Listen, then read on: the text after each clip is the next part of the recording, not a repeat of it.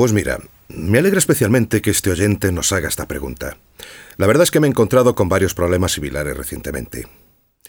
Como medida previa para solucionar este problema, les pediría que se fijasen en las grietas que tienen en sus casas, prestando atención a si las grietas crecen con el tiempo o no, es decir, si la grieta aumenta o por el contrario, eh, digamos, está siempre igual.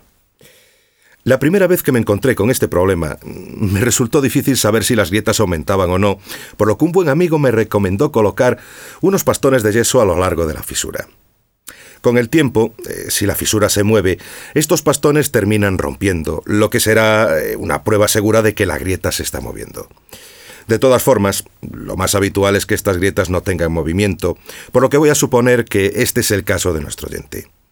Si están interesados, de todas formas, en futuros programas y a petición de los oyentes, explicaremos cómo se bloquean fisuras con movimiento. Bueno, estábamos en, que la fisura no tiene movimiento. Tenemos que proceder a su bloqueo mediante un sistema de grapas. En el mercado podemos encontrar el sistema Grapais e incluso un kit de reparación de grietas para los amantes del bricolaje como yo, ambos desarrollados en este caso por Teais. Para solucionar este problema, además, necesitaremos una máquina especial, una máquina amoladora, también llamada radial, que mediante un disco afilado nos va a permitir hacer cortes en la pared. Entonces tenemos que realizar cortes en la fisura cada 20 centímetros más o menos. Los cortes tienen que ser perpendiculares y transversales a la fisura y su profundidad tiene que llegar hasta la mitad de la pared.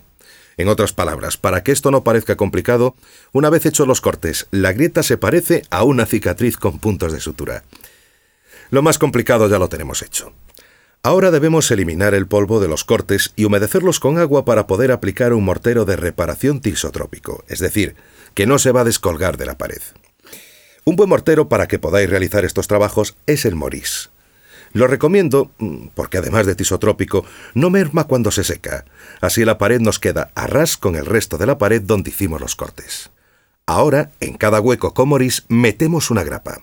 Es importante que sean metálicas y galvanizadas para evitar que se puedan oxidar. Y para terminar, indicaros que si queréis dar un toque profesional a esta reparación, podéis rellenar el recorrido de la fisura con una masilla elástica y que se pueda pintar. El Lastois 10 os servirá perfectamente. Y aplicamos un emplaste para asegurarnos de que toda la grieta queda perfectamente cubierta y lisa con la pared. Ahora ya solo nos queda pintar la pared o revestir la fachada a gusto.